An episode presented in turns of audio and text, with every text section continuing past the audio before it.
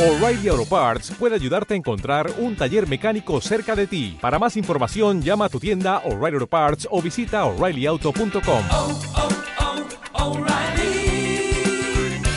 oh, Parts.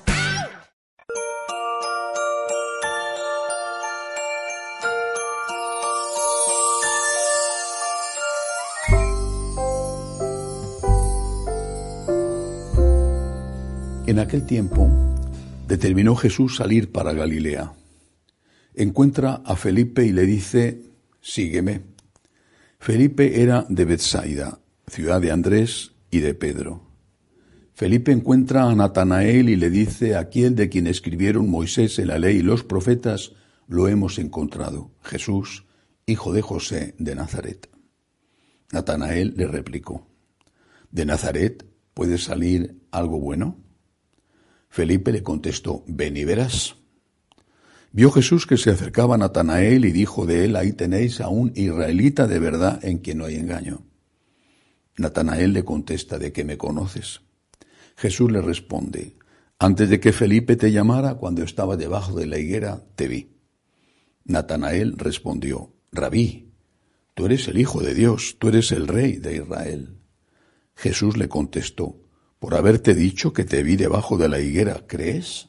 Has de ver cosas mayores. Y le añadió, En verdad, en verdad os digo, veréis el cielo abierto y a los ángeles de Dios subir y bajar sobre el Hijo del Hombre. Palabra del Señor. Gloria a ti, Señor Jesús. Nuestro Señor humilla a los poderosos y enaltece a los sencillos.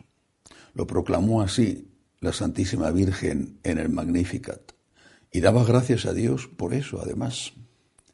¿Quiénes son los sencillos y quiénes son los poderosos?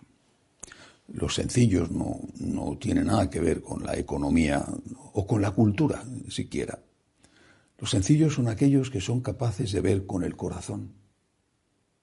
Decía Saint-Exupéry en el libro El Principito que lo esencial es invisible a la vista y que solo se ve con el corazón. Los sencillos son aquellos que no están continuamente buscando explicaciones, justificaciones, pruebas, demostraciones para ver lo que es evidente. Los sencillos son los que ven eso que es evidente, que el amor es lo que nos da la felicidad. No el amor que se recibe, sino el amor que se da. Eso es lo que nos da la felicidad. Y que el amor es una persona, Cristo nuestro Señor. En cambio, los hombres complicados, los que están buscando siempre excusas para hacer lo que quieren sin que les remuerda la conciencia, los que retuercen los argumentos, esos no ven lo esencial, no tienen la capacidad de ver con el corazón. Pero también ellos pueden convertirse. Creo que este es el caso de Natanael, es el apóstol San Bartolomé. Natanael era eh, es, es un hombre griego. Sin duda era un hombre culto, una persona preparada, y tiene una primera reacción de desprecio hacia alguien sencillo, Jesús, que viene, así se lo han dicho, de una pequeñísima aldea, una aldea además rupestre, es decir, una aldea cuya, cuyas casas estaban en parte metidas en la ladera de la montaña, eran mitad cuevas y mitad casa. Todavía hoy se puede contemplar cómo era la casa de la Virgen, la familia de la Virgen, cómo era su casa, que estaba una parte metida dentro de la cueva y tenía una parte delante. Es la reacción de alguien que está pagado de sí mismo, que se siente importante, que mira a los demás por encima del hombro. Pero también estos pueden convertirse. Es más fácil, ciertamente, que un sencillo entre en el reino de los cielos que que entre uno de estos hombres llenos de su propio amor, llenos de amor propio. Pero también estos pueden convertirse. ¿Cuándo se convierte Natanael? ¿Cuándo los poderosos, los que se creen dioses, pueden convertirse? En el caso de Natanael, porque el Señor le reveló algo que solo él conocía, entonces descubre ante este milagro sencillo, eh, el propio Cristo le dice, vas a ver cosas mayores, descubre en eso eh, la mano de Dios y la presencia de Dios en Cristo. Bueno, pero en general, el hombre soberbio, el hombre triunfador, el hombre hecho a sí mismo, el que destaca, el que recibe aplausos, el que tiene poder, se convierte en general a través del dolor, a través del sufrimiento. El dolor, el sufrimiento, derriba del trono a los poderosos. Y esto que puede ser visto como una desgracia, puede ser también una magnífica ocasión para la conversión. Eh, no, creo que haya que pedir sufrimiento y dolor para nadie, pero cuando viene hay que aprovecharlo. Y no solamente cuando nos viene, que hay que aprovecharlo, sino también cuando les viene a las personas que amamos.